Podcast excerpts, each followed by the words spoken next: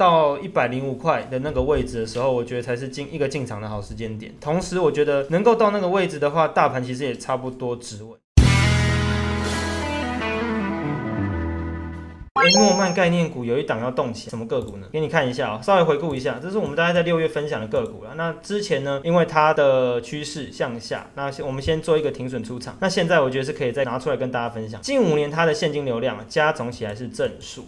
OK，自由现金流量这个没有问题喽。那月营收年增率呢？昨天有人提到嘛，老师五年会不会太难达成啊？太难了吧？好，我们其实就会把它抓保守一点，近一年呈现双位数成长。大家应该知道，近一年哦，一年你的月营收年增率要呈现双位数成长，就等于说你去年的七月到今年的七月，都比你前年的十二个月的时间都是双位数成长，可能十个 percent、二十个 percent 之类的，三十个 percent。等下带大家来看哦。看这两个，那再来毛利率、营业利率、税后净利，我们把它合称为三率。这三率呢，好，近五年皆是正数。我觉得这这个其实看起来很严格，我觉得还好。三率这部分，我觉得正数是合理的。相对去年哦，显著成长，多显著？等一下带你看。第四个 EPS 本益比，本益比成长。好，我们看 EPS 哦，EPS 占过去的比重，过去是什么时候？去年二零二零年的比重是将近五成多。好，什么东西呢？要揭晓了。好，揭晓了。好，就是我们一直提到技嘉嘛，但是我并没有在今天分享所谓的进场点。为什么？因为它其实还没有到我一个非常合理的位置，在这里，我们把它画一下，来给大家看一百零五块。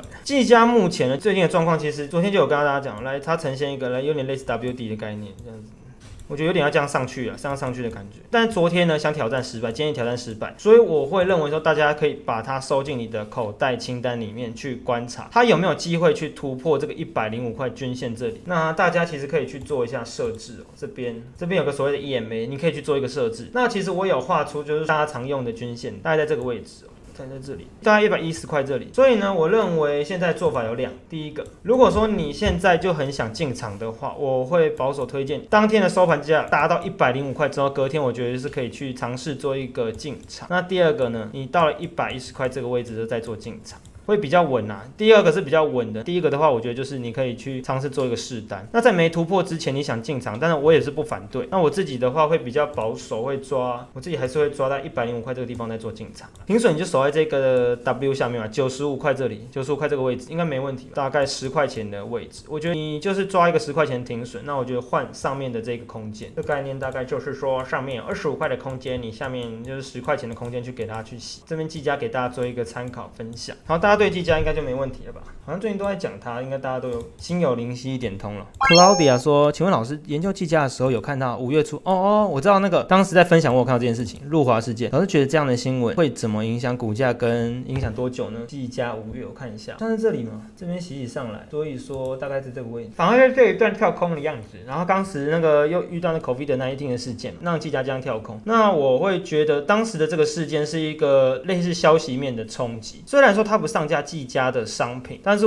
其实台湾有很多的厂商都曾经发生类似的事情。这个做一下功课会发现，真的蛮多台湾厂商不小心讲了一句话得罪了就是中嗯，然后他可能就会把你的东西 ban 掉这样子。但是过没多久他还是需要，因为技术的关系。当然中国还是有非常好的技术的一些底子在啦，因为毕竟我们有很多优秀的人才也是去那边去发展。但是我觉得技嘉这一块在那边的市场，最近我是看那个淘宝啊，淘宝上面技嘉的商品好像要出来了，这这个不知道是不是就是一个影响啊？这给你参考。那那再来就是第二件事情，技嘉不是只有做就是电脑周边商品哦，它还有一个叫做云端伺服器，做伺服器的这一部分。那它的单其实有所谓的 Facebook 以及全球第五大的浏览器公司，它发展于俄罗斯那边。我觉得这就是这一块了，云端这一块其实就是一个趋势嘛。那技嘉其实有跟到这一块，这是非常优秀的。之前在在选股的过程中，我发现真的在伺服器里面最绩优就是技嘉了，所以我才会一直就是看着它不放。股息也发的不错啊，大概五个 percent 左右，然后表现又非常的好，我觉得这样的公司。不讲出来真太可惜了。刚刚要跟你们讲计价的细节哦，这样他不能把它忘记。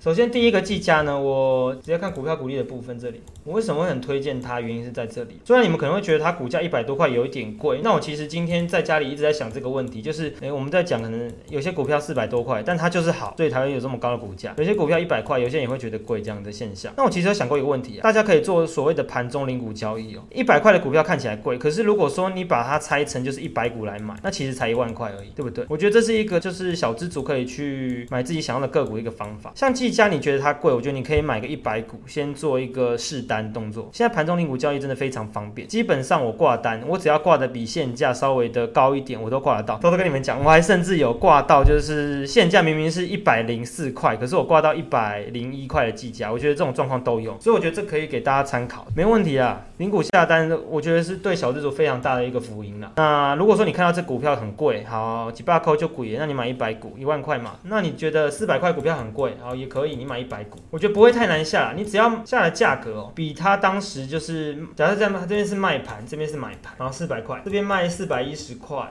然后这边是四百零九块。那如果说你不会太在意那个价差的话，我觉得你可以直接挂它上面四百一十一，或直接挂四百一十块这样子，然后你买个一百股，大概一张龙客的价格嘛，差不多四万块这样子。我觉得这样的话，就等于小资主也可以参与到这个市场的一个方法。那其实有些公司真的很绩优，绩优到一个爆炸，但是它股价就是上去，你又跟不上它的股价。那其实零股交易就是可以帮助到大家。这边额外跟大家做一个分享。这边啊，我们可以从这边看出哦，其实技嘉它的股息配发率都非常的稳定，因为配发率大概将近都在七到八成的水位啦。这一件事情我就可以看出技嘉是对股东我觉得不错的一家公司。那再看一下经营绩效这里，来，我们现在看的是第一季哦，我拉我就拉营业利率就好了，税后净利，税后净利不看不管它，再搭 EPS 给大家看。我们去比较去年年好了，我们比较去年就好了，因为去年表现六点八八是最好。那去年会这么好，原因其实这边的营业利率也非常高了，十二点三呐，这边我觉得这边贡献也不少。好，我们直接看哦。这个之前有介绍过，我们看营业利率的部分，它在今年的第一季就缴出了大概三十二块的成绩哦。今年哦，今年的第一季哦，那去年呢？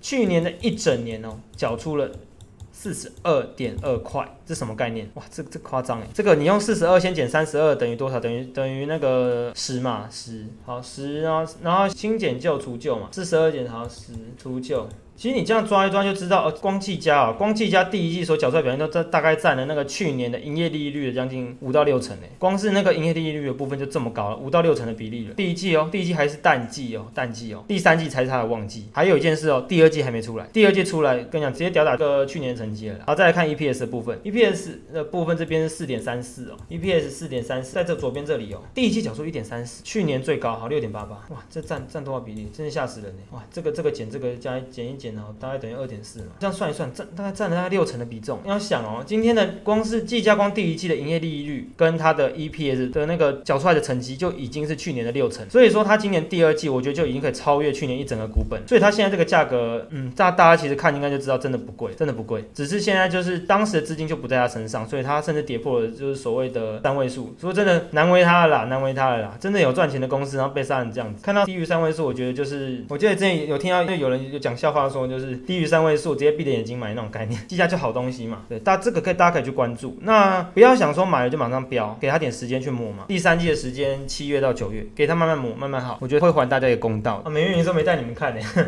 我刚讲这个就你看美月营收三月嘛，三月刚好就是看一下这里年增率这边我其实只会看年增率，哇，它比我想象还夸张哎，它就只有二零二零年三月这边好，这边是有增加，可是它相对于二零一九年的三月是稍微的负成长，可是其他时间都双位数，很恐怖啊，很恐怖。这这个就讲到这边了，一听我们直播就会知道双位数很恐怖了。连六月份这个淡季都缴出第六高成绩，真的不差啦。然后现金流量的部分，我觉得也很充足。现金流量这里给大家最后再看一下，你看季家这边，二零二零年六十八点一，好，二零一八年是负四十二点八，好，你把二零一六年到二零二零年全部做一个加总，其实它是大于一的。那从这件事情可以看出，自由现金流量大于一，那它未来要再做所谓的再投资的话，就不用去担心要去借钱等等的一些状况。对他来说，资金充裕嘛，就不用去烦恼这件事情。季家蛮好的，真的非常好。OK，这边推荐给大家。